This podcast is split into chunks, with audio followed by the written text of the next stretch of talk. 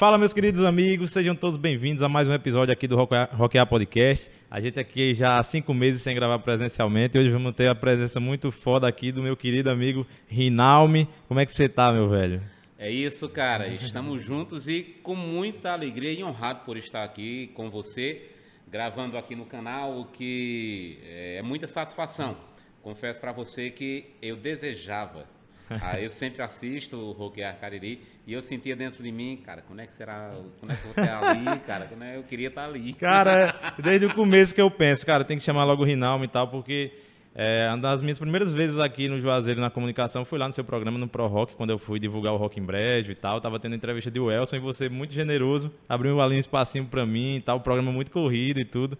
Você, pra mim, é inspiração, velho. Eu tô aqui também por sua causa. Pô, cara, obrigado. E bacana saber isso, né? E aquele, aquela noite foi muito massa, né? Foi um, foi um momento, eu me lembro que foi é, uma homenagem que eu fiz a Porão, mas principalmente a pessoa do Elson, que é um, um cara de um coração fantástico, um amigão, né? Eu disse, cara, vou fazer um programa aqui para homenagear Porão, acho que é para ele, tá aquela coisa ali. Foi uma, uhum. uma forma assim de, de, de de, de, de, carinho demonstrada ao vivo. Massa demais. Antes de começar aqui o papo, galera, vocês já estão percebendo, né? Estamos é, com um patrocínio perfeito aqui para a gente fazer o nosso podcast. É, a parceria com a do Porto Cervejaria. Eu considero pessoalmente a melhor cerveja artesanal que eu já tomei na minha vida, que fica aqui em Barbalha. O nosso brother Welton é o cervejeiro lá. E o Carlos do Porto é o, dono do, do, do, ambiente e tal. Sensacional o bar. Se você não conhece ainda a do Porto, passe lá, velho, conheça, vale muito a pena, a cerveja é sensacional. Já vamos tomar aqui, em todas as entrevistas a gente vai tomar a cerveja do Porto, né, dessa leva de gravações, vamos gravar três entrevistas. Estamos tomando a IPA deles, cerveja sensacional. Fala aí, Rinaldo. Ô, cara, a do Porto é fantástica. Eu conheço, conheço a cervejaria do Porto, porque eu trabalho em Barbalho, né, então todo dia eu tô lá. E é um local, um ambiente super aconchegante e a cerveja é fantástica. Isso aí, é, Carlos do Porto está de parabéns pela bela cerveja que ele tem aqui. Massa demais. Além da do Porto Cervejaria, estão patrocinando essa gravação aqui o Colchões Ortobon do Cariri Shopping, na pessoa do meu grande amigo, uma das melhores pessoas que habitam esse planeta, o Bartolomeu. É, o Motorrock Café Racer, na pessoa do Romeu Feitosa, gente fina demais, está com a gente desde sempre. E, como sempre, Paulo Silas da Geosolos, nosso grande irmão, apoiador, e apoia a ideia, apoia financeiramente, apoia com dica, tudo. É, Paulo Silas, grande abraço para você. Obrigado a todos os patrocinadores. Não fossem por vocês, a gente não conseguiria fazer isso que a gente está tentando fazer aqui, uma parada com qualidade e tal. Então, obrigado. Espero que aqui hoje dê tudo certo. E vamos lá, Rinaldo. Vamos bater papo aí. Eu quero saber como foi que você entrou no rock e tal. Você está aqui principalmente por conta da, do, seu, do seu trabalho com radiodifusão, né? Mas antes disso, antes de falar dos programas, vamos falar um pouco da tua iniciação na música e tal. Fala um pouco aí como era o Cariri aí da, da tua época, da, da adolescência? Rapaz, falar assim, minha iniciação no rock, né? É, meu, meu batismo no rock, vamos colocar assim, né? É, desde criança eu sempre tive esse gosto peculiar, esse gosto de, de, de, querer ver algo além daquilo que passa no rádio. Eu falo desde criança mesmo, que quando eu ligava o rádio e na programação rolando aquilo, eu achava bacana escutar bandas como Plebe Hood, que era o que tocava no rádio, isso na minha. Eu, eu tenho 45 anos, tô, tô, é. tô, tô, experiente um pouco, aquela coisa, né? Mas assim, você escutar bandas como Plebe Hood, Capital Inicial, naqueles primeiros álbuns, Camisa de Vênus, vendo os, os clipes na TV, aquilo me chamava a atenção, né? Eu nem sabia direito a coisa do rock e tudo, mas aquilo eu gostava de ouvir, de estar tá, é, é, curtindo. Dentre outros artistas também de MPB, como Moraes Moreira, que eu, que eu achava bacana ouvir também, que passavam no rádio na época.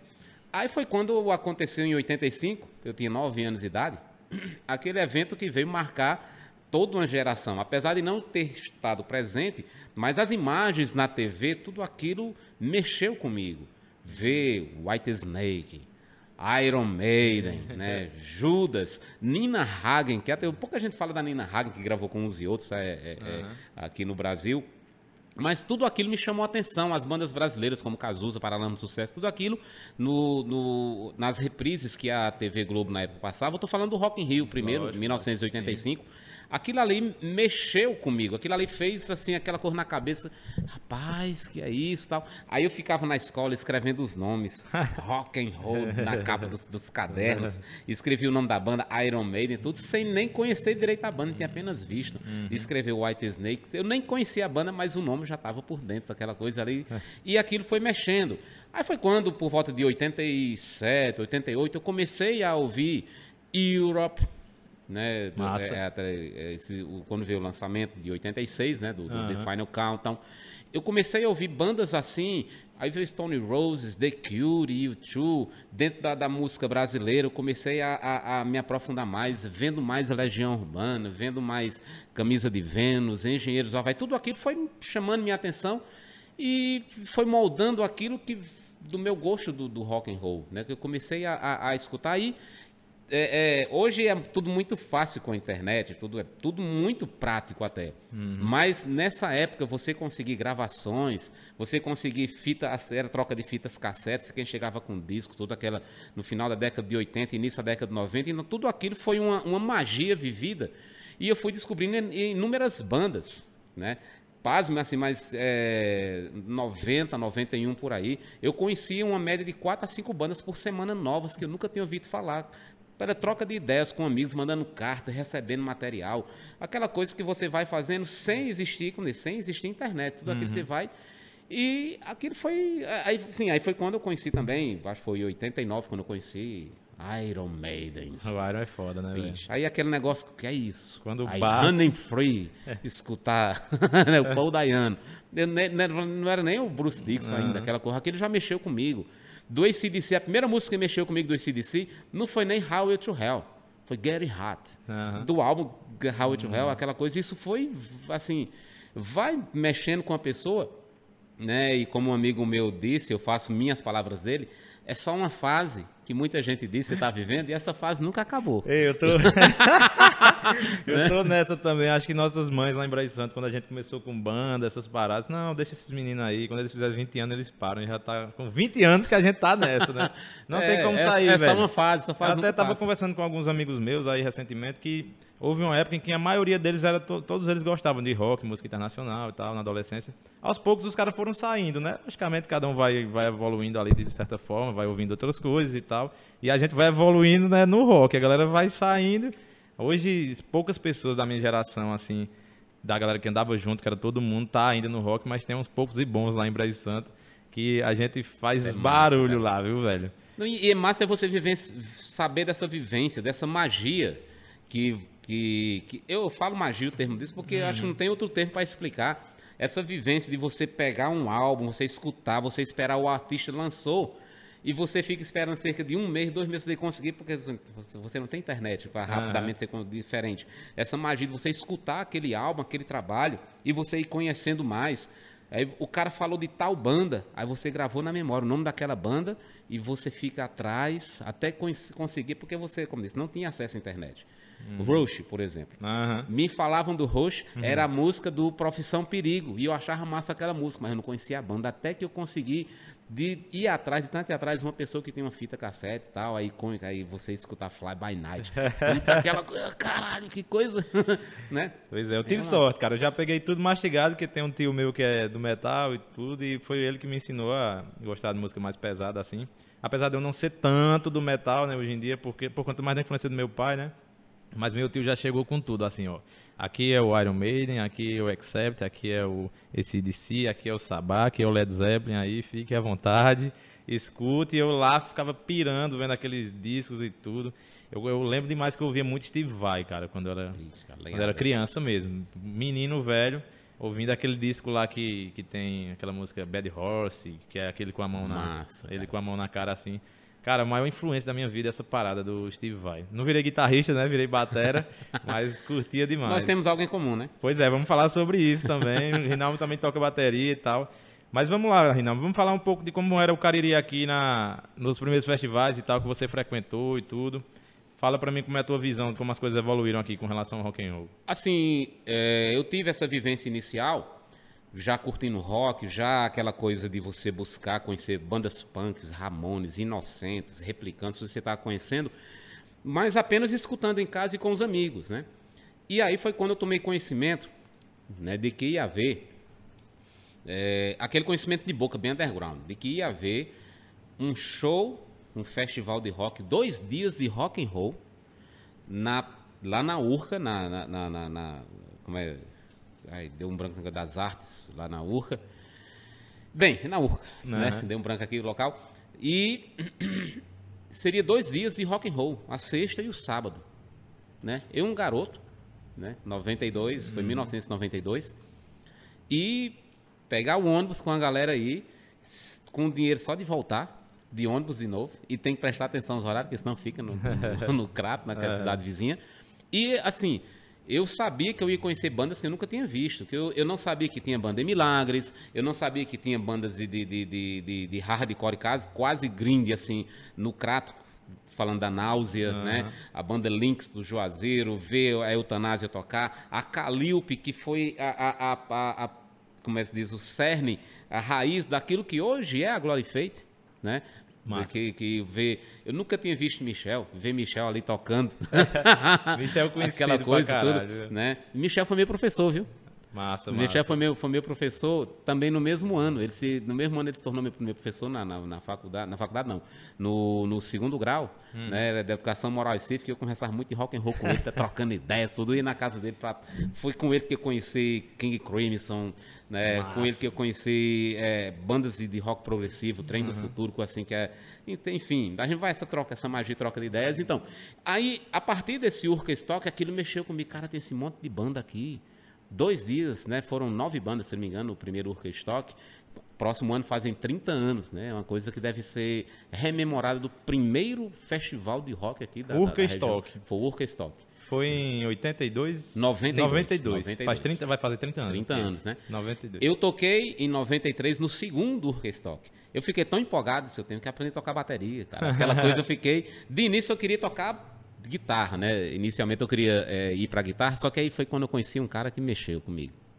Acho que você já deve saber o nome do cara, que aquilo foi quando eu conheci o Roche. Ah, o Neil Peart. O que é isso, cara? Aquele negócio. Eu digo, eu não vou mais tocar. Você nunca ter pego na guitarra. Não vou mais tocar guitarra, não vou mais aprender a tocar guitarra. Eu vou aprender bateria. E aquilo ficou na minha cabeça. Eu quero tocar igual esse cara. Nunca aprendi. É. Nunca, nunca, nunca, nunca desenvolvi a esse ponto. Não, nunca desenvolvi uhum. esse ponto, mas eu queria tocar as músicas do Roche. Mas é apaixonante, né, cara? O Neil Peart que ele é compositor também, um cara muito foda. Infelizmente a gente perdeu o Neil Peart, mas ele deixou uma obra aí imensa que nunca vai morrer, né, velho? Eu chorei, realmente... eu chorei, confesso, eu chorei como uma criança que perde um brinquedo.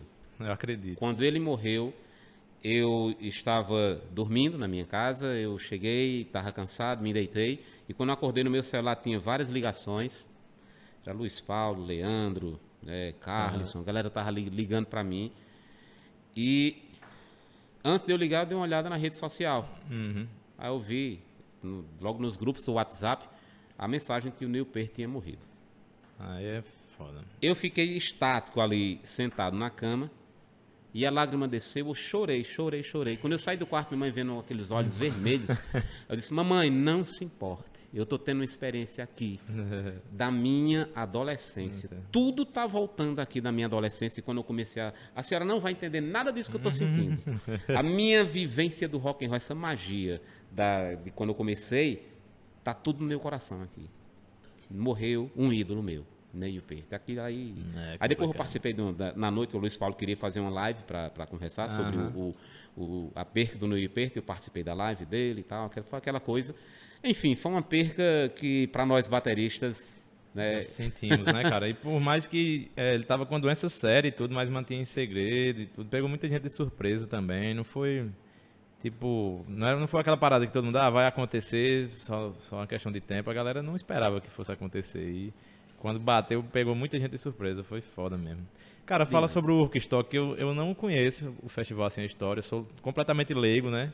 Então me conte aí que eu tenho curiosidade para saber como foi esse evento lá na URCA. Rapaz, foi quem tem propriedade para falar sobre isso de fato é a Cláudia Rejane. Hum. Cláudia Rejane, professora de letras lá. Conheço, sei quem é. Pronto, ela, ela que idealizou, ela que inventou de fazer esse evento. Eu, no meu programa, eu a convidei para, quando foi nos 20 anos, Eu convidei ela uhum. em 2012 para a gente conversar sobre o Urkestock, né? É, veio ela, veio o Daniel. O Daniel foi o, o gentleman, né? o cara para ficar no, nos, nos, microfones lá falando, conversando uhum. sobre o evento, tudo. E, e foi uma, uma, conversa muito boa nesse momento. Mas assim, foi ela que idealizou a coisa, de que botou para render, de uma ideia de fazer algo que nunca tinha havido aqui na região. Né? Ela que, que até hoje curte muito rock, punk, tudo daquela coisa. Ela que fez parte, que chegou a fazer parte de bandas punk. Massa. Banda que ela fazia parte, o nome é massa, Coito Interrompido. É. nome é essa banda daqui, é, eu não tô ligado não, essa onda não, é, velho. É, assim, massa. Aí, Será que a gente consegue trazer ela aqui, hein, velho?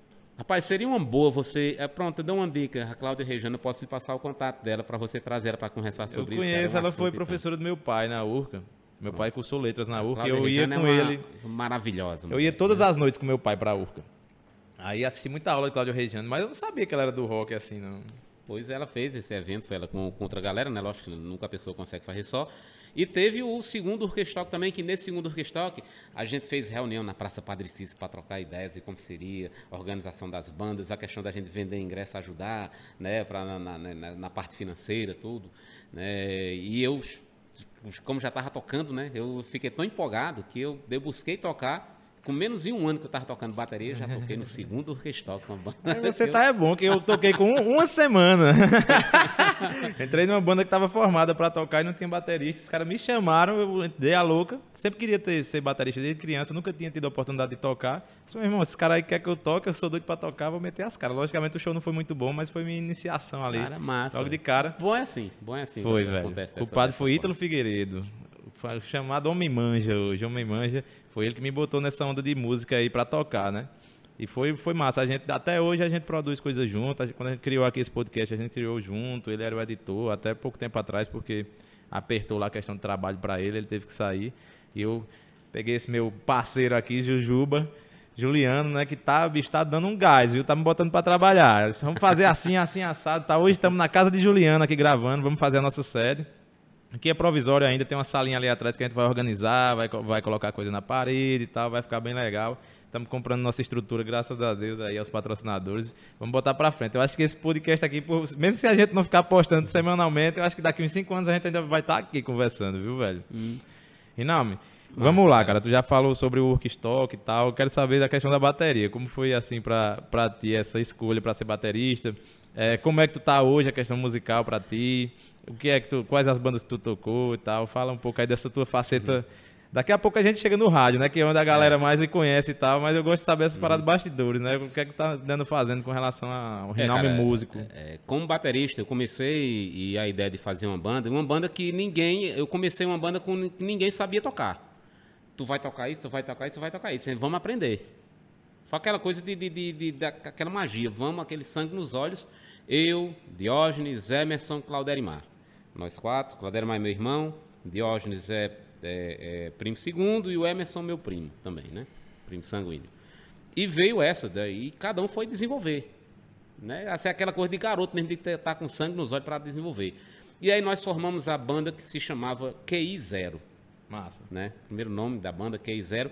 E a gente me inventou de fazer uma mistura de, de, de punk com um rock alternativo. E a gente tocava é, Ramones, Aí fazia versão de Creedence, pegava The Mission, do que é gótico, tocava Velvet Underground. Massa. E a partir do quinto ensaio a gente fez uma música. Olha aí, olha aí. No quinto ensaio a gente já escreveu uma música, né? Aquele, aquela coisa, né? E a gente viu que o nome K0 não casava com a ideia que a gente tava. Eu digo, ah, cara, a gente não é burro, não. A gente não é K0, não. né? E a gente mudou a K0 para Prisma 777. Né? Eu, Por que é desse nome aí? Tem um... a, eu, eu, a capa do Pink Floyd, que tem aquela. Do, do The Final Coat, né? Que tem a, a, a uhum. prisma com o, aquele coisa do colorida, tipo arco-íris, né? Sim. Me inspirava aquilo. E o 777 era um número de uma coisa boa, positiva, de uma coisa. Então eu queria que algo que trouxesse é, um elevo, alguma coisa boa para o ser humano. Sei. De refletir algo bom, refletir algo que, que possa transmitir coisa boa. O rock, lógico, tem, tem essa transmissão de, dessa Aham. positividade e tudo isso. Mesmo na raiva, transmite essa positividade, essa coisa. Então, Uhum. eu, eu queria isso e a ideia do nome Prisma 777 partiu de mim. A galera apoiou a mistura, a junção, e a gente mudou para esse nome. E foi aí que a gente tocou também no primeiro evento que teve na casa de show né, consagrada, que hoje não existe mais, infelizmente, está né, tá só sem haver nenhum evento, e na pandemia que é que tudo acabou mesmo, a Iguatemi Casa de Shows. Uhum. O primeiro show, festival de, heavy- de, de rock que teve no, no, no, na Iguatemi Casa de Shows, eu tive a honra de tocar lá naquele palco, né? Aquele palco enorme, toda aquela coisa, você Massa, ficar ali, abrindo para a, a lendária banda da Dark Side, né? Sim. Eu vou fazer uma, uma- um- no meu programa, eu vou fazer uma- um especial 30 anos da Dark Side, Dark já conversei com o Thales Cru, tudo, vamos fazer uma coisa, bacana, né? Porque É heavy eu tive a honra de- né? Eles a primeira, tocam- é, a primeira vez que o Dark Side saiu de Fortaleza que veio, eu tive a honra de abrir De abrir o show. cara, de abrir o É, show. massa, Eu massa. ficava besta ver, ver o Thales, ele tocando guitarra, aí ele dava aquele curso pra cima e ele ia parava o curso na boca. Achava massa demais. Mentira, doido. Achava massa demais ver aquilo tocando, né? Então, aí assim, eu eh, fui tocando o rock, a bateria e aquilo foi, fui desenvolvendo, tentando.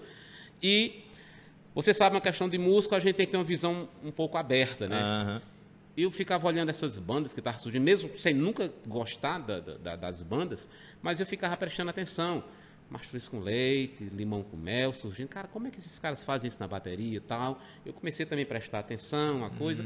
Bem, mas assim, o fato depois disso, o que aconteceu? Eu é só, só citando assim, que eu comecei a prestar atenção Sim, em sim. outros ritmos também. Sei, sei. Olhando artistas de samba, Ah, né? Eu fui atrás e ver como músico, eu digo, eu não posso me limitar, só, me limitar Hum, somente ao mesmo, rock, eu tenho né? que a- a- ser mais abrangente a coisa. Aí é, foi quando eu conheci uma galera que, que fazia parte da renovação carismática católica me pediram para montar uma bateria lá que tinham comprado. Uhum. Eu fui lá ajeitar essa bateria, afinar, montar tudo, uma bateria nova, linda, bateria e tal. A partir daí me fizeram o convite para tocar, né? Que eles não tinham um baterista. E tinha, na verdade, um baterista que estava com menos de um mês que estava aprendendo a tocar bateria, né? O cara, né? Super gente boa, taumaturgo, que ele é um músico, ele toca hoje na Bahia, esse cara, né? De vez em quando a gente troca ideia, tudo, né? E é um cara super gente boa, músico, então, já toquei com ele outras vezes, né? Que ele é um músico não só baterista, ele toca, ele é multi-instrumentista, né? E aí eu passei a, a- a- tocar bateria nesse grupo, da qual passei 10 anos tocando dentro desse grupo da Renovação Carismática. Eu viajava eh, o Ceará, Paraíba, Pernambuco, Bahia, e aquilo foi, foi abrindo o meu leque instrumental. É, contato com outros músicos também, né? Conhecer Contato- novas bandas. E era um tal. contato fora do rock, porque aí eu comecei a ver, eu tinha que tocar o samba, eu tinha que tocar o forró, eu tinha que me abrir para também a axé music, dentro da, Massa, daquela coisa massa. própria da, da, da música católica É. ali. E eu fui abrindo meu, meu leque como músico da Uhum. coisa, né? É tanto que a banda que eu tocava na época, da- né, aqui, era considerada do interior do Ceará a melhor banda da, da a gente, eventos que aconteciam mesmo fora, a gente era chamado para tocar pela qualidade que a banda tinha Aham. né? E aí foi, foi uma escola para mim, esses 10 anos que eu fiz. né? Massa. E quando eu saí, eu, eu tava sem tocar rock, Uhum. né? Eu fiquei um tempo sem tocar rock, eu disse, cara, eu quero voltar a tocar rock, né? Sei. Aí foi quando eu, é, em 2004, eu saí, me afastei, por razões pessoais, eu que decidi me afastar da renovação carismática. Uhum. E em 2005 eu abri a minha banda. E eu comecei. Qual é a tua banda? Eu, a primeira banda que foi a G22, eu coloquei o nome Uhum. mas ali não foi muito pouco tempo. E depois eu, eu quis uma coisa um, tanto regional, com heavy metal, com hardão, com coisa assim. Aí eu, eu inventei de criar a Horto, que depois eu mudei para nome, Massa. que foi com meu irmão mais novo, mais alguns amigos, a gente formou essa banda e a gente fazia mus- músicas da, da religiosidade popular do Padre Cícero. Viva Meu Padrinho do Luiz Gonzaga em heavy metal, pegava eh, canções da renova, de, de renovação, de, de- de renovação de, de comer bolo, né? Essas coisas Aham. né? É, A gente fazia versões heavy metal, compunha músicas também. A gente foi nessa coisa mais tentando agregar essa religiosidade popular do Juazeiro, nem tanto do Cariri. Eu falando, falo do Juazeiro. Tentei agre- agregar isso dentro da, da, da- da música.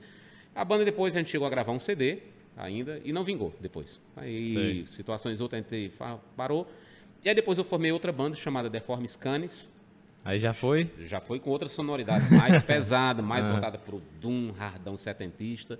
É, Coelho, um grande amigo, tremendo guitarrista, ele casou bem a ideia, que ele sentiu a ideia que eu, que eu queria e ele conseguiu traduzir dentro da música, porque eu sou baterista, eu não sou compositor. Aham. Ele começou, a, ele sentiu realmente o que eu queria e aquilo que eu pensava foi exatamente uma combinação, assim, eu e ele, perfeita, ali, Aham. com o Coelho, guitarrista.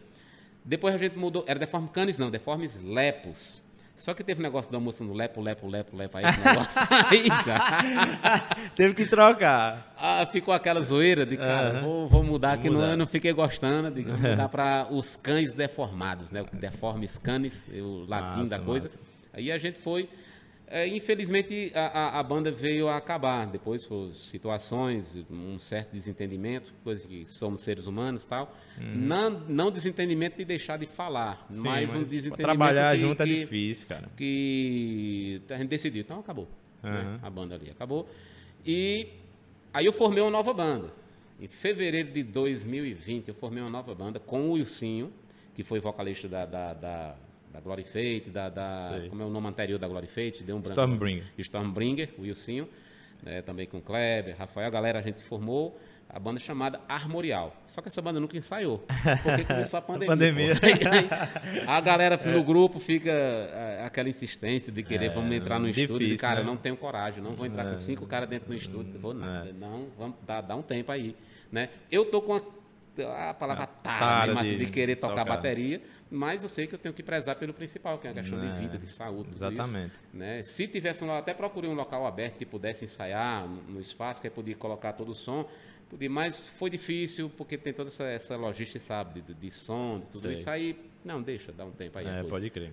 Aí, essa nova banda tua, toca é, metal mesmo, doom metal que tu gosta pra caralho. A ideia do, Ou- do- do- vai ser um pouco diferente, porque tem as influências do Wilsinho, do Kleber, que é mais heavy metal. Aham. Né? O Wilsinho também tem um bastante heavy metal oitentista.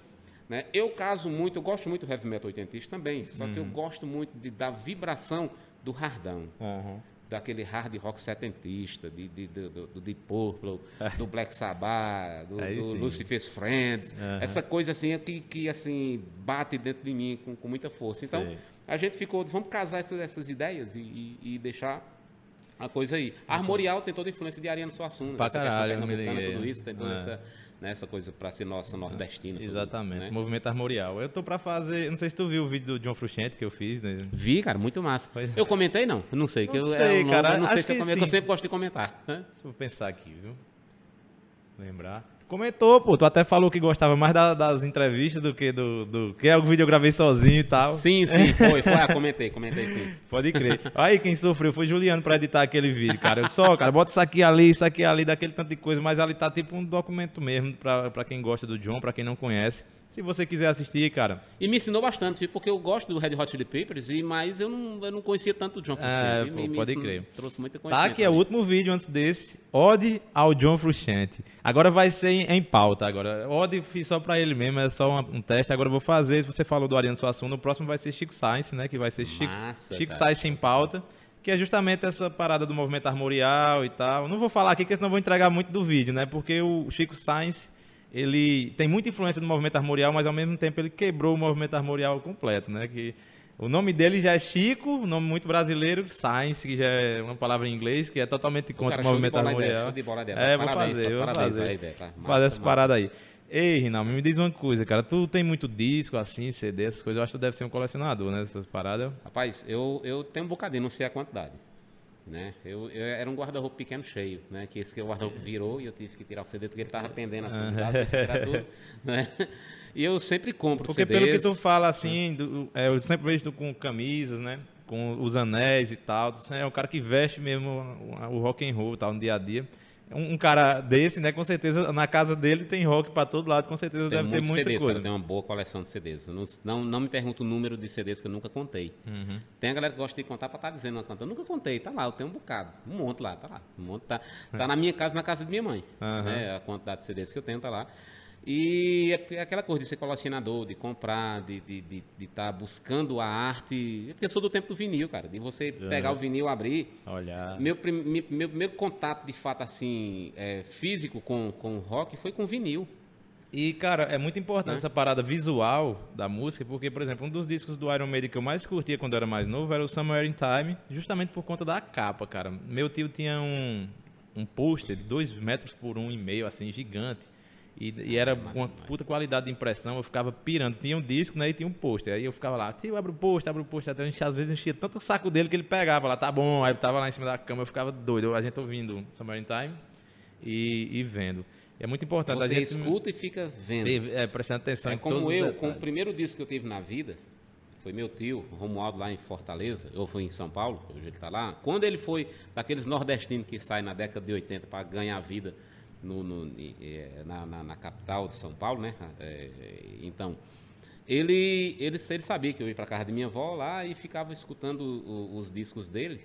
Ele tinha disco do Elvis, John Lennon, né, do, do, é, Raul Seixas, tinha vários discos lá, discos sertanejos, Tonique Tino, que eu gostava de ouvir, ficava Massa, ouvindo, massa, né? ali.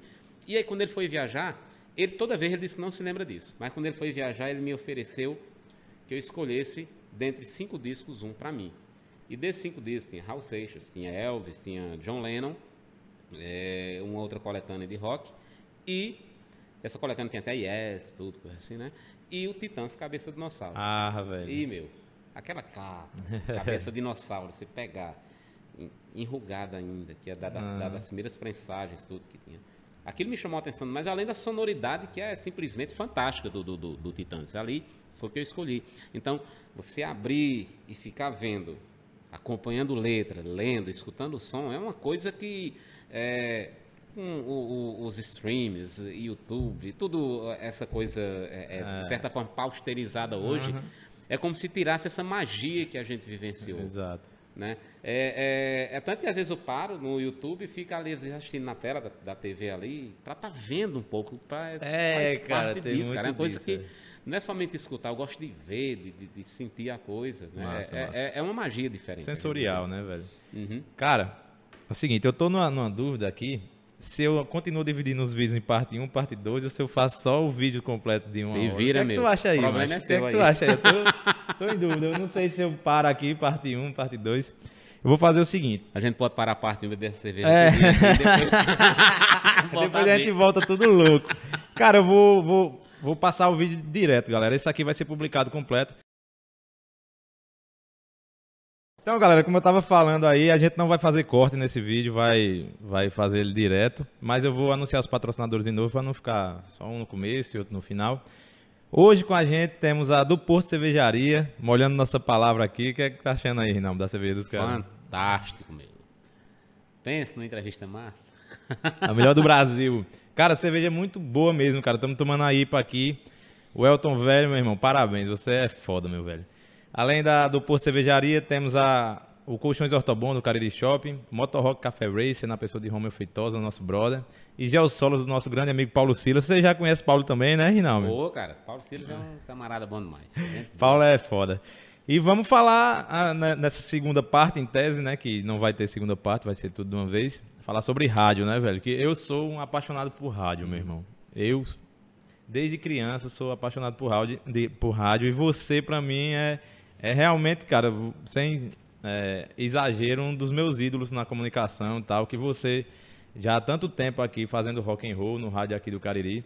Difícil, né, velho, manter tanto tempo. Eu queria conversar com você sobre isso, sobre os seus primórdios no rádio, como, como- quais foram as suas influências para você virar radialista e tal. Vamos falar de rádio que o rádio, bicho, é, tem um ditado aí que o pessoal diz que quando a internet acabar, o rádio é quem vai noticiar, né? que nunca acaba, velho. O rádio cada vez cresce mais nas grandes cidades e tal, na Europa, nos Estados Unidos, Nova York, é cada vez mais o, o rádio abrangendo tudo. Fala um pouco Eu- aí como é pra ti essa questão de rádio. Eu digo assim, né? Pegando o rádio, questão de nunca acabar. Apesar de todas as inovações, de todas as novidades tecnológicas, eu vejo que o rádio nunca perde a sua majestade. Uma coisa que eu aprendi dentro do rádio é que ele mantém algo diferente da TV, diferente da própria internet, vamos colocar assim, que a rádio usa a internet. Né? Não é a internet que usa o rádio, não, a rádio usa a internet. É, e a rádio tem sua majestade. Agora você falou assim, como foi minha, minhas É, introduções, fala aí como foi. né? Como foi pra ti essa. É, como se diz, Pra- né? Porque também não é tão simples, não, cara, fazer rádio assim. Você tem que encarar um mundo que até então é um pouco desconhecido e tal. Como foi para ti é, começar nesse, nessa parada de rádio e quais, quais foram tuas influências, né? Cara, é, com relação ao rádio, como se deu, como começou, assim, colocando isso, é, eu sou um cara que. Você uma, me perguntou com relação a material de CDs e tudo que eu tenho, quantidade, tudo assim. Meus amigos que me, iam me visitar na minha casa, logo na década de 90, uma coisa que eu tinha o prazer de fazer, né, sempre que alguém, eu recebo alguém na minha casa, na pandemia não, que a gente tem que, infelizmente, temos que nos isolar, né? Mas uma coisa de um prazer meu é de mostrar as coisas que eu tenho. Então eu pegava as fitas cassete com as gravações, né? Eu tenho gravações hoje em MP3 de coisas que eu tinha na década de 90 quando não existia ainda internet e que nunca foram gravadas. É, por exemplo, eu tenho uma banda é, da qual nunca lançou um CD e o cara é super conhecido no Brasil, já tocou no Rock in Rio, e essa banda dele nunca foi lançada. E eu tenho material desse cara, dessa época uhum. ainda, quando ele tocava blues. Eu estou falando do, do Fernando Catatal, do Cidadão Estigado. Massa, massa. Né? E você não encontra nada dele na internet, desse, desse conteúdo. Mas eu tenho, uhum. da época, né? E assim, mas assim, eu gostava de chegar e estar tá mostrando pra galera. Quem chegava lá em casa, eu escuta isso aqui, escuta isso aqui. Eu perdia horas ali com quem fosse para mostrar, um prazer meu de estar tá mostrando, tal, aquela coisa. Então, e eu ficava comentando sobre a música, sobre a gravação, sobre porque o, o, o como uma, uma, teve uma amiga minha que uma vez ela foi me assistir ao vivo e ela no intervalo da música lá, né, ela disse: "É interessante como um roqueiro sabe, desadata o, o, o gravação, o, o, local que foi gravado, o engenheiro de som, fala tudo aquela coisa. Então, porque a gente gosta de saber disso, então eu buscava me entreter com isso e eu falava, ficava comentando sobre isso. Isso, assim, é, eu vejo como a raiz de quando eu me aproximei do rádio. Eu que, que, que quando na minha adolescência também, gostava de visitar as rádios aqui da, do Cariri, uhum. de chegar e entrar nas rádios. Hoje, hoje a rádio não tem graça, confesso uma coisa. Você visitar uma rádio não tem graça, nem vá.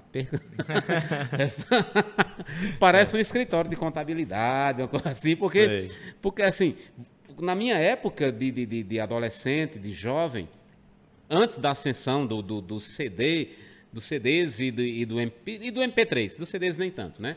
Do MP3, você chegava numa rádio, tinha aquela, aquela sala reservada com um acervo de discos, de vinis, de CDs ali, que você ficava olhando, se perdia ver uma coisa tão massa, de discos raros, coisa. Então ali chamava atenção e você podia pegar um disco e pedir para o radialista tocar aquela música. Massa, viu? Isso era bacana você pegar, tinha essa magia, eu ia para o rádio e via isso, então isso me chamava atenção. Não que eu quisesse, que eu, que eu sonhava em ser um, um radialista, nada disso, não.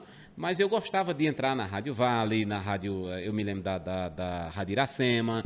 Eu sempre eh, entrava na, nas emissoras, eu gostava de, de, de, de, de ver isso, né? Aí, hoje a rádio é tudo dentro do computador, você entra, parece um escritório. Tá? Não tem, você não vê nada nas paredes. então, eu coloco Acredito. isso, não tem graça. Assim, é. A graça tem, talvez você conheceu o, o radialista, uhum. as pessoas que trabalham na, ali, mas com relação a essa magia não tem mais. Né? É engraçado, né, cara? Acabou. Porque hoje a maioria dos radialistas tem o seu Instagram, você conhece ali, entra e tal. Fala até, por exemplo, aqui da gente, o Henrique Vidal que é um cara antigão aqui, há muito tempo. Eu fico besta como a voz do cara não muda, velho. A voz do cara é a mesma desde quando eu adolescente. Eu acho é, as, ter... as, redes sociais dão essa proximidade é, das pessoas conhecerem. Um dia desse eu fui ver, cara, o Instagram dele e tal. Disse, ah, isso aqui é o Henrique Vidal, a cara dele aí. Não, não tava ligado ainda quem era o cara. Pra mim, se eu tivesse na fila do supermercado e o cara falasse, eu sabia quem era, mas ele podia passar na minha frente calado, que eu não ia saber quem era. O rádio tem muito disso, né, velho? É, já vi casos, assim, de, de, de, de, de por exemplo, mulheres se apaixonar pela voz, pela voz. Do, do, radialista, aquela coisa. E quando encontrou, né? E uma coisa que eu vivi muito, cara, achei, achei engraçado. Vivi muito isso com a, com a rede social, que hoje você com o celular, você faz, eu faço sempre a transmissão. a galera tá me vendo, né? Quem me vê na rua uhum. já sabe, é aquele tal, aquele negócio, já fica sabendo de certa forma. Uhum. Mas logo, antes de eu começar a fazer essas transmissões, é, é, pelo, pelas redes sociais, é, é, a galera que, que me conhecia, aí dizia assim, oxe, e é tu? Tô frustrado. eu achava bacana isso, né? Que acho que fazia uma projeção na cabeça, né? De ser um, um alguém quando via, oxe, e a tu, cara. Pois é, cara, o é rádio tem, de tem conhecer, isso, né? o rádio vai permeando a comunicação assim, de uma forma que do nada você está fazendo rádio sem perceber. Tipo, isso aqui, programa de rádio filmado que a galera já faz. É, um é uma extensão, de certa é, forma. Né? E a TV e tal, algumas coisas, o, o talk show, né, que a galera faz nos Estados Unidos, ali, é. programa de rádio. Tanto que os maiores apresentadores da história da televisão, a maioria são radialistas, né? Migraram do rádio para a TV. É, é sim, é sim. Mas aí dizendo, como eu entrei no rádio de fato. Vamos lá, né? vamos lá, falar de Novamente eu volto ao período de quando eu fiz parte da renovação carismática, né? Que é, dentro daquele, dos grupos, aquelas coisas, e me convidaram para ir para a rádio, para falar. Porque eu, eu, eu possuo uma facilidade de, de comunicação. Uhum. Desde da escola, essa questão de apresentar trabalho na faculdade, de falar na frente, aquele negócio, eu, eu aquele negócio, não tem vergonha não, falo ah. mesmo, vamos, né? eu, eu viajei muito palestrando também, vi, é, Bahia, Pernambuco, Paraíba, Ceará, e já fui viajar só para dar palestra. Então, aquela coisa de você não ter vergonha da comunicação. A primeira, a primeira vez que me convidaram para fazer uma palestra, eu disse: tem certeza que você confia em mim? Eu nunca E quando eu cheguei, tinha 400 pessoas na minha frente para eu falar. de porra. Caralho. É, vamos, né? É. E, e, eu enfrentei a coisa e eu fui desenvolvendo. Foi uma coisa que eu fui desenvolvendo naturalmente, né? E busquei técnicas para é, é, conhecer realmente a coisa. Mas eu entrei no rádio a partir disso. E eu via que eu errava muito ao falar, aquelas coisas. E quando eu comecei a ingressar é, no rock no rádio, de fato, foi quando uhum. surgiu. É, eu demorei a entrar no rock no rádio, porque foi um sonho que veio em mim de querer botar, passar rock no rádio em 2001, mas eu só consegui fazer com que isso se tornasse realidade em 2006. Sei. Foi um bom tempo isso aí. Eu tentava e não conseguia. Por quê? Eu esbarrava, de certa forma, no preconceito. Uhum. Porque eu não pensava de começar um rock no rádio como hoje eu tenho. Eu tenho horário em programas que eu, é, é horário arrendado, você paga mensalmente, uhum. aquele negócio. Então é uma coisa, eu não pensava nisso. Eu nem queria essa responsabilidade de estar tá pagando um cara começar fazendo rock no rádio para estar tá pagando mensalmente um horário no Sei, rádio. É. Eu não pensava nisso. Eu fui e conversei, dialoguei com a rádio, que era a emissora Rádio Padre Cícero, na época, para um serviço de voluntariado. Eu queria um horário uhum. meu ali para ficar de com termo de voluntariado assinado, hum. segundo a lei nacional, tudo aquilo, para ser algo de não ter também responsabilidade financeira. Eu nem ganhava nada, também não, não, não fornecia nada, né, em termos de, de, de, de, parte financeira. Era somente o trabalho no rádio fazendo como, como um, um, um serviço de voluntariado. E assim foi para eu tentar. Eu esbarrei, no, de certa forma, e eu insistia nessa emissora. Né? Uhum. Emissora católica. Sei. E eu insistia nessa emissora e foi até que eu de fato consegui em 2006. E, e olha que quando eu fui, é, é, em 2001, quando eu fui a, a ver a abertura para eu começar o programa, é, a questão do preconceito, né?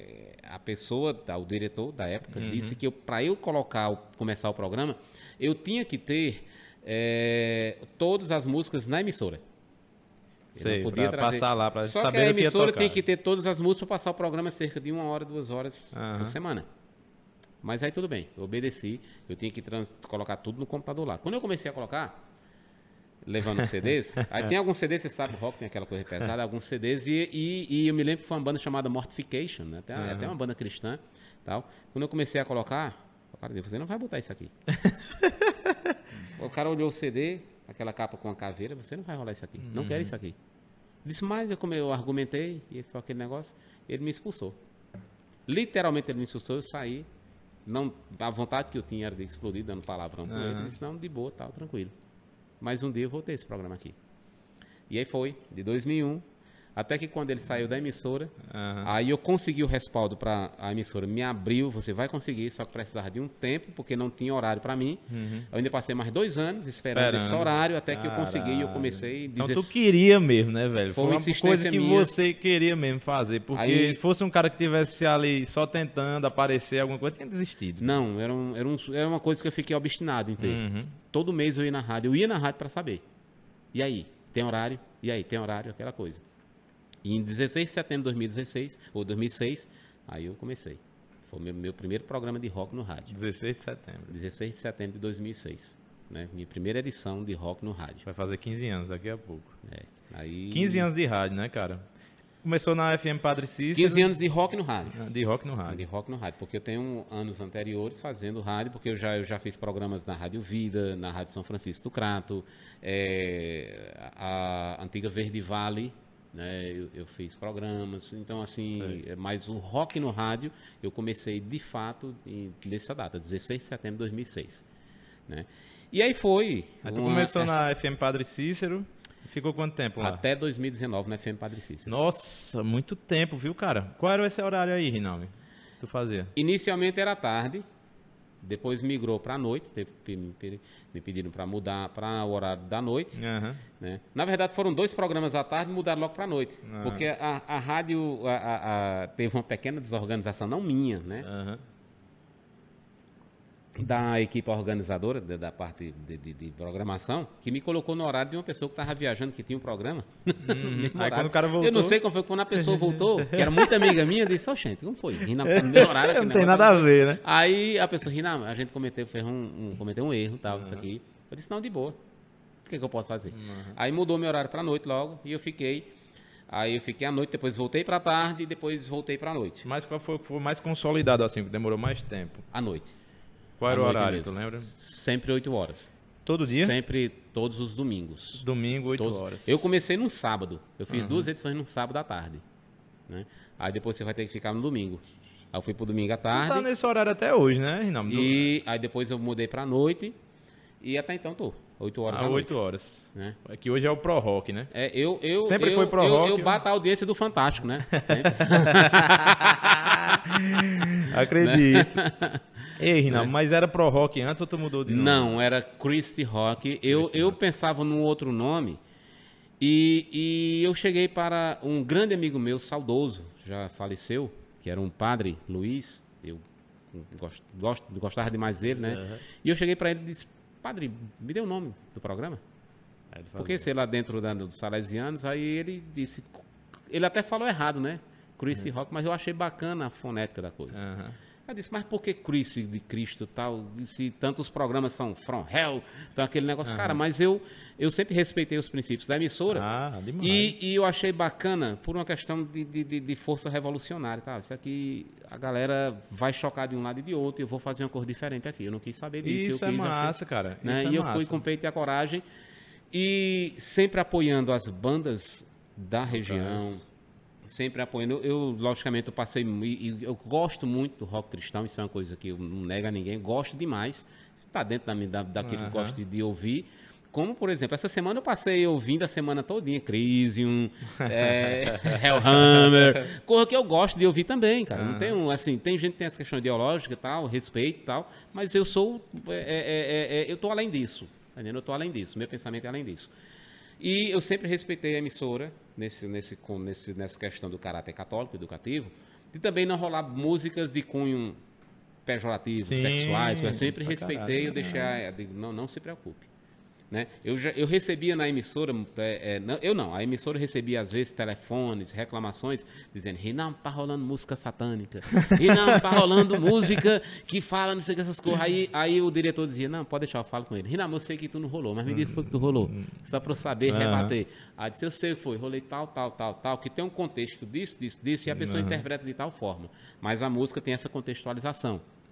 Por- Porque você sabe que o rock, por exemplo, uma música, ela não pode ser julgada apenas pela música, porque ela às vezes está dentro de um contexto de um álbum completo, de uma coisa conceitual. Vamos falando de, de- de rock progressivo, por exemplo, né? Você não pode tirar uma música para dizer essa música aqui está falando e, e a favor das drogas. Não. Às vezes está dentro de um contexto de todo um, um- algo conceitual que o álbum está trabalhando. Aí a pessoa julga a música, essas coisas tem, né?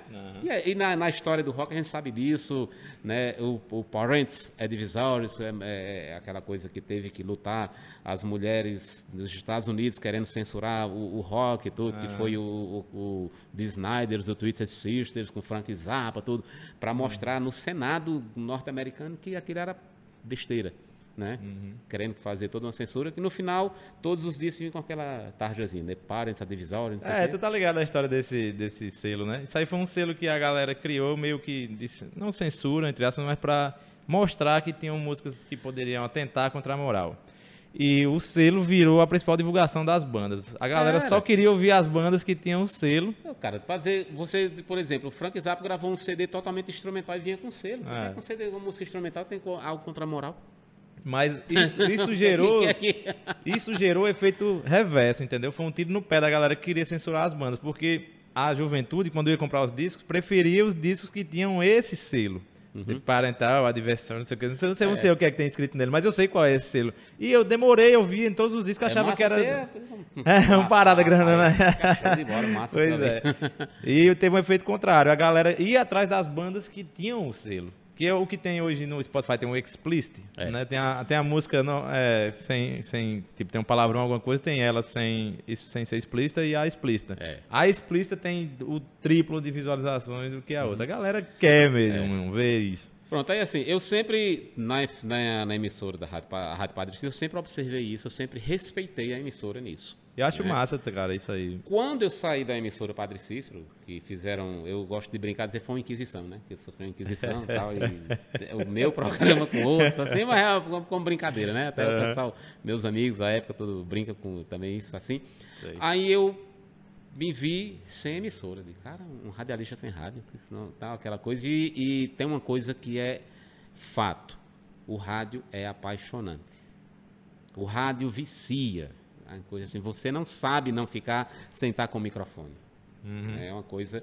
Quando eu deixei a emissora, que foi um choque para mim, na verdade, foi, foi um momento assim que eu recebi uma ligação, uma, uma mensagem, na verdade, a pessoa querendo falar comigo, numa terça-feira para dizer que não ia mais apresentar o programa do domingo. De cara, mas pelo menos respeita os ouvintes, deixa eu apresentar o último programa, né?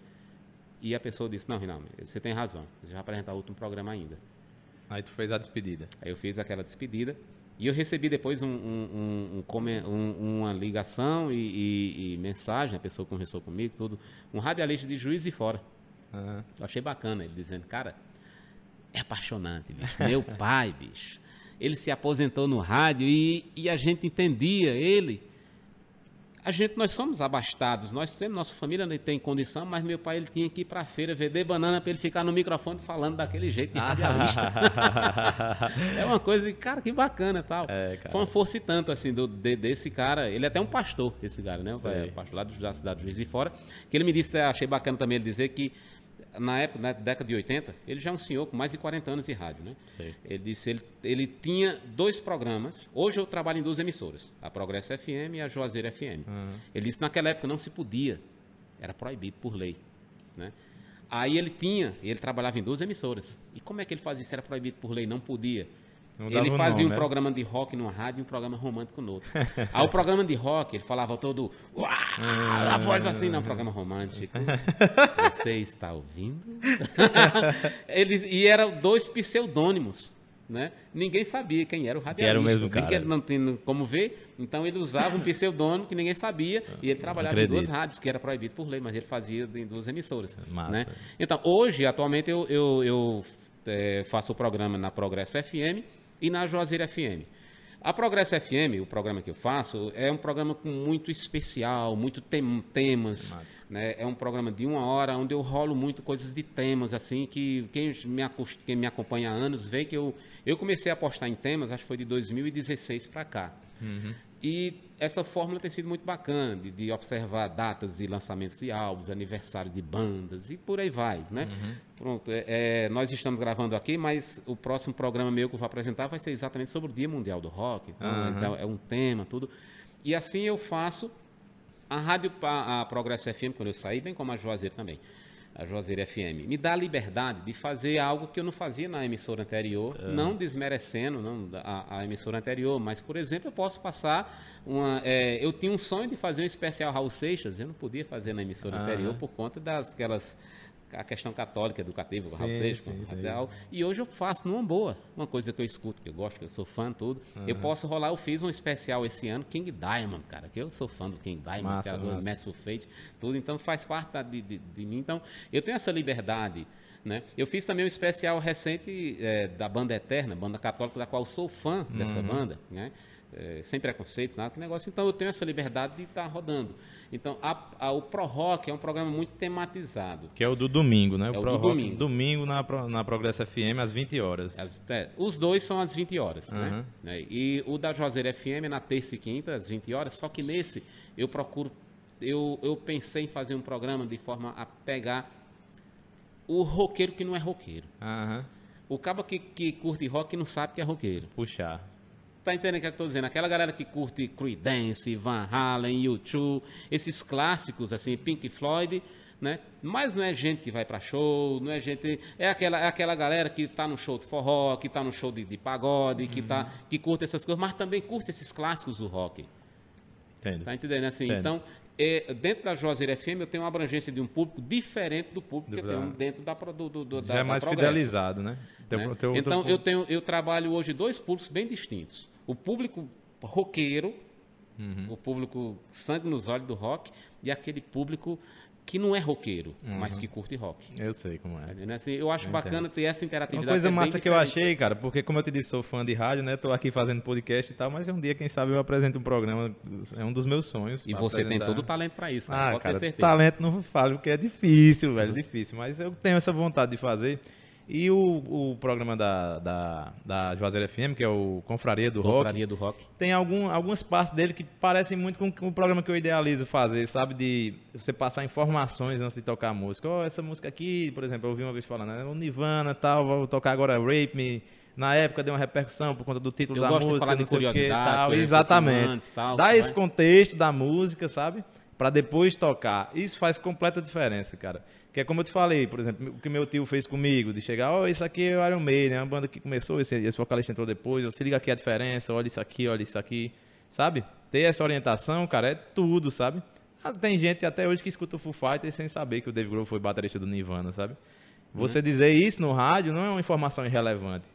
É uma informação que, que acho alguma bacana pessoa, que eu uma vejo pessoa... pessoas que eu sei que não são roqueiras Aham. Eu, eu vejo pessoas que estão me ouvindo, me assistindo, que às vezes e, e fazem comentários dentro das redes sociais e tal, e às vezes olha e quando me encontra pessoalmente, exatamente isso. Eu sei que aquela pessoa não tem rock no sangue, eu sei. Aquela pessoa, a parada dela é outra, mas ela escuta para dizer, eu achei bacana aquele teu comentário, que eu não sabia que, que, era aquilo, que tem aquela coisa. Pois né? é. Isso é uma coisa de, é, é algo educativo. Pra caralho. Isso eu é acho muito isso massa. bacana, É isso que eu queria fazer, velho. É um programa que eu acho que o do, da Juazeiro FM é mais longo, né? Duas horas. São né? duas horas de Por programa. isso que dá tempo você falar mais entre as músicas, dá, explicar dá, dá. e tudo. E eu acho isso sensacional, cara, porque é uma maneira de, de contextualizar tudo, de educar musicalmente as pessoas, sabe? De mostrar, tipo, ó, esse, esse cara aqui, o David Coverdale, é vocalista do, do White Snake, mas ele cantou também no Deep Purple. Se liga aqui esse disco, Burn e tal. Que é o que Uhum. meu tio colocava lá. Eu disse, Poxa, esse cara aqui tá nesse aqui Uhum. também e tal. Sabe? Abre a mente da pessoa, em vez de você só ouvir, ro- rola aí a música é massa e se vira, sabe? É, é muito foda isso que tu tá fazendo na- no, no programa da. O Pro Rock, massa. Eu, assim, particularmente, eu O gosto Pro Rock dos eu não dois. Gosto de, eu não gosto de tirar a identidade dele. Eu não Ah, quero é. tirar a identidade daquele que foi marcado já nele, que eu vinha fazendo na emissora Aham. anterior. Eu praticamente continuei, só dei uma abrangência maior. Uhum. Só dei uma abrangência maior da coisa. Mas eu, eu dei essa característica de especiais, sempre, de temas sempre ali.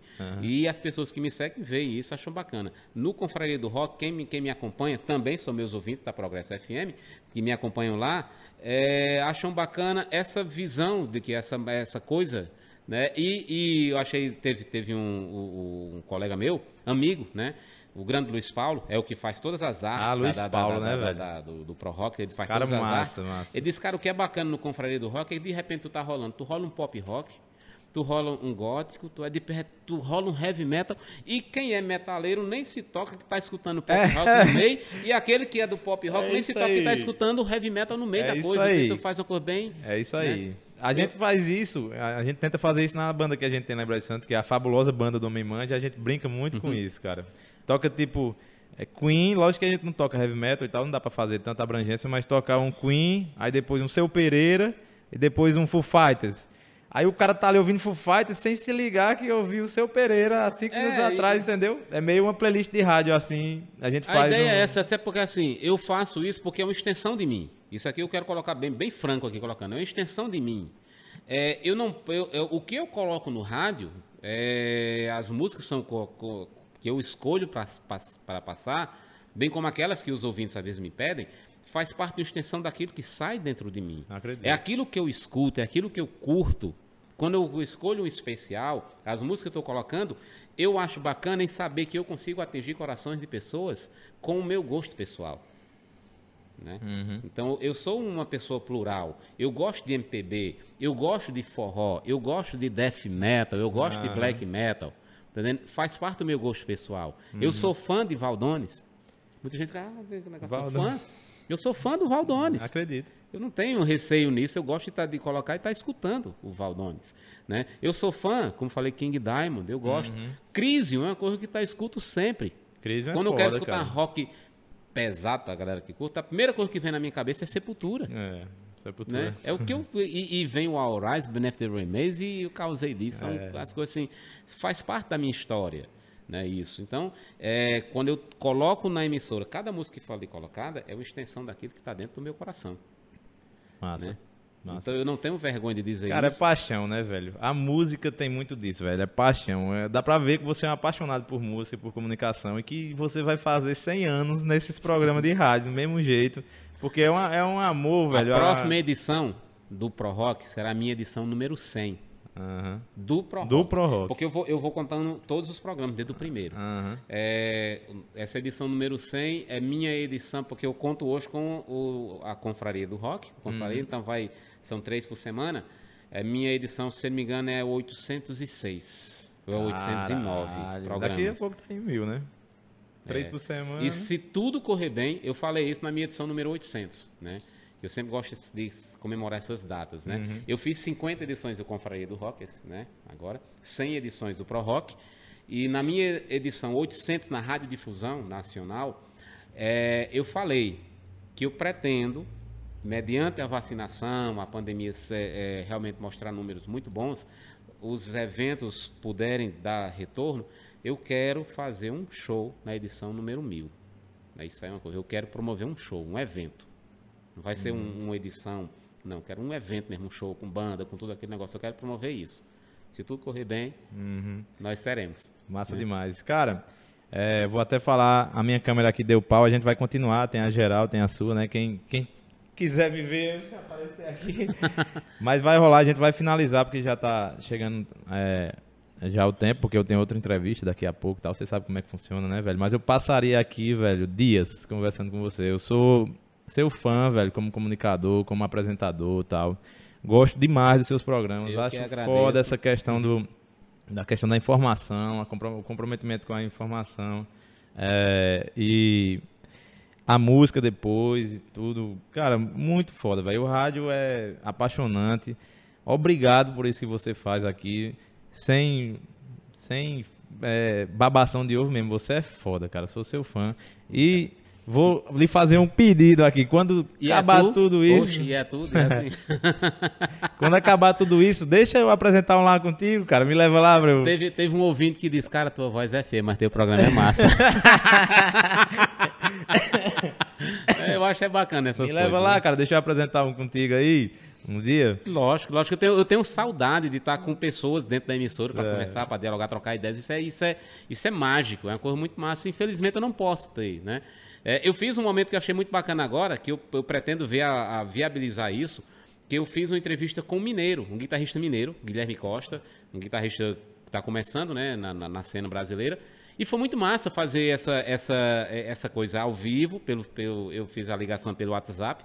Eu tive que pegar o celular do meu filho, né? Aquela coisa, e, e liguei e, e- e plugado né, na mesa de som, fiz aquela entrevista, foi muito bacana. Massa, né? massa. Mas não, é, você tá com uma pessoa na emissora, conversando, É. trocando ideias, é, é fantástico isso, né? Sensacional. Rinaldo, velho. Brigadão, bicho. Tem a Obrigado. música. Ah! Ah, esqueça não, filho da mãe. vamos, Eu vamos. quero dizer. Pra quem tá assistindo a primeira vez aqui, a gente tem um quadrozinho que a gente pede pro cara indicar três músicas, né? Pra gente colocar na playlist colaborativa do Spotify, que tá lá, essa playlist realmente existe, tem um monte de música foda. Tem Crisium, que o Elson colocou, e tem Yes, que a Nária Costa colocou, tem. é, sei lá, mais um monte de música. O YouTube, que o Jailson colocou e tudo. De vez em quando eu vou tomar banho e boto a playlist da Rockear pra tocar, e é muito massa, vou tomar uma e tal. Vamos lá indicar suas três músicas. Pra gente finalizar aqui. Normalmente é no começo, né? Mas quando o papo é assim, gente, eu esqueço. Não, é porque eu lembrei no início, né? Fala aí, fala aí. É, mas é porque a empolgação de colocar é, isso também da, da, da cor de mostrar. Diga lá. Bem, eu até anotei, digitei aqui, né? E, e é, até uma coisa mais. que eu ia falar. Eu anotei cinco músicas aqui, na é. verdade, né?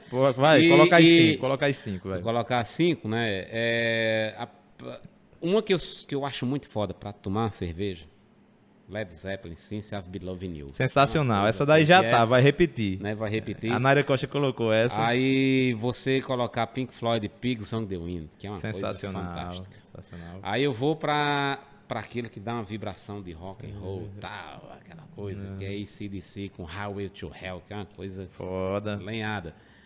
E já tá quando também, vem o Batistaca, já tá com três, mas eu vou colocar outra aqui para aquele Batistaca no peito, uhum. né? Crisium, Blood of Lions. Aí, aí meu amigo, é uma coisa. Massa. Aí eu emendo outra. Sepultura, ah. Refuse, Resiste. Que negócio aí pronto, aí parece que acabar de...